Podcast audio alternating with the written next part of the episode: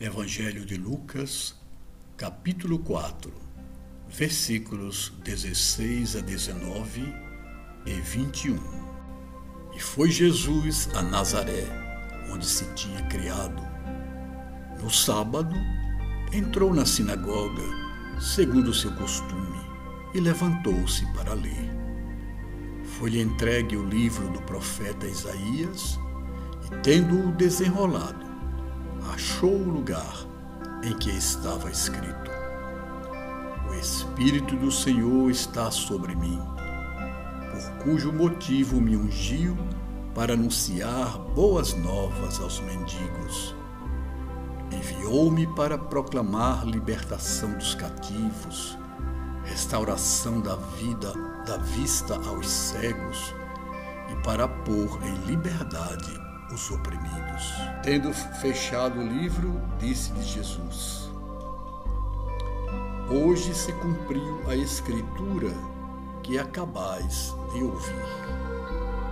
Meus amigos, esta passagem de Lucas é uma das mais emblemáticas do Evangelho. Jesus estava chegando outra vez à Galiléia procedente da Samária, e decidiu ficar alguns dias em Nazaré, a cidade onde havia crescido.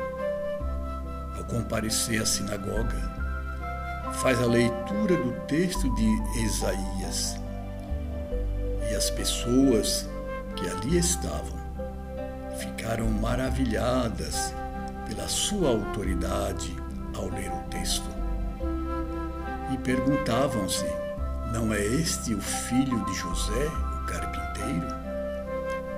Porém, quando Jesus fecha o livro e proclama que ele próprio era o cumprimento da profecia de Isaías, aquela pequena assembleia se rebela, segundo a narrativa posterior e o expulsam da cidade e chegam a levá-lo a um monte onde intencionavam precipitá-lo para a morte. Todo aquele que resolve seguir a jornada espiritual e principalmente aquele que sente o chamado do Espírito para ser arauto da mensagem deve ficar atento.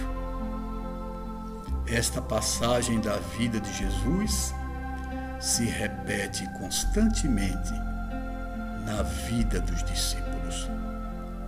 Segundo o próprio Mestre, ninguém é profeta em sua própria terra.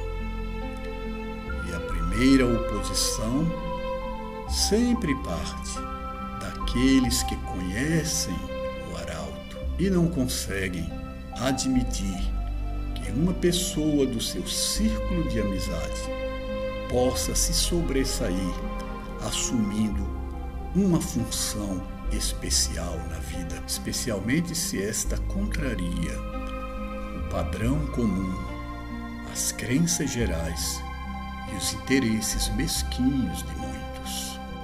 Há também a tradicional inveja tradicional pulsão egóica que não admite que aquele que segue ao nosso lado possa, nem de longe, afrontar a nossa vaidade e nos fixarmos nos primeiros lugares. Que te parece Jesus? Vamos segui-lo?